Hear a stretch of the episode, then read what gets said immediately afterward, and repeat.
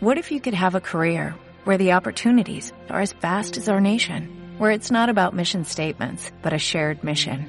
At U.S. Customs and Border Protection, we go beyond to protect more than borders, from ship to shore, air to ground, cities to local communities. CBP agents and officers are keeping people safe.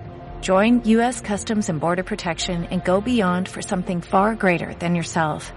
Learn more at cbp.gov/careers. Música en un suspiro. Por Miguel Ángel García.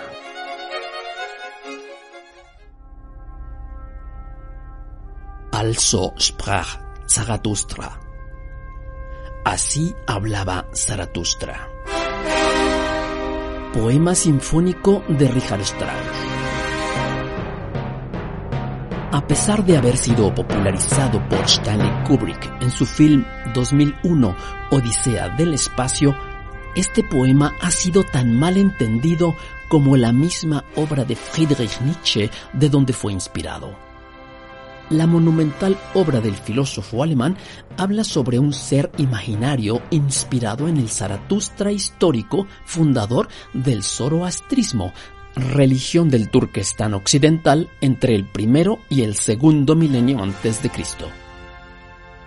A través de su Zaratustra, Nietzsche medita sobre la crisis de valores por la que atraviesa la civilización europea, producto de su fanatismo religioso y científico. Al establecer que este es un libro para todos y para nadie, Nietzsche trata de responder a esta crisis moral. A pesar de ser una obra filosófica, debe considerársele como un poema en prosa o incluso, como el mismo Nietzsche afirmara, una sinfonía. Es una obra compleja expresada en aforismos encriptados, imposibles de enfrentarse de manera literal. Incluso el mismo Nietzsche escribió miles de líneas para tratar de explicar su Also sprach Zarathustra.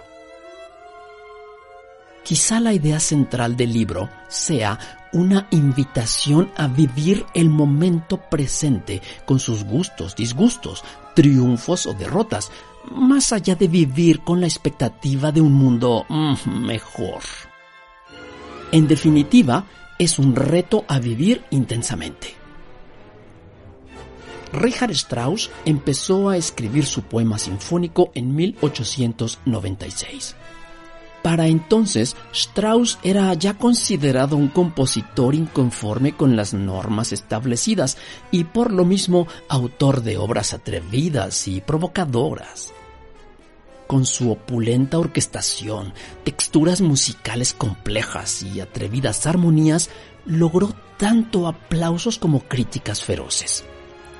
Originalmente, la obra fue llamada optimismo sinfónico a manera de fin de siglo dedicado al siglo XX. Sin embargo, lo cambió justo antes de su publicación, dejando el nombre textual de la obra nietzscheana. Romain Roland, Premio Nobel de Literatura en 1915, escribió sobre este poema.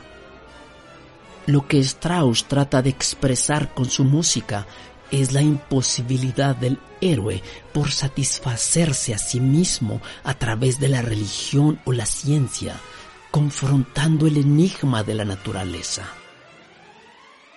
A partir de las ideas e imágenes del libro de Nietzsche, el poema sinfónico representa la búsqueda de lo que popularmente se llama el sentido de la vida, cuando se enfrenta a un mundo natural indiferente e indiferente a la propia existencia corpórea y animal de la humanidad.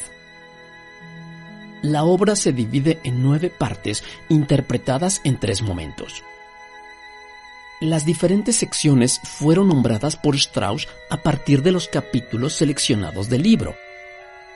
La fanfarria inicial lleva por título Amanecer y esta introducción es seguida por de los trasmundanos, del gran anhelo, de las alegrías y de las pasiones, la canción de los sepulcros, de la ciencia, el convaleciente, la canción del baile, y finalmente la canción del noctámbulo.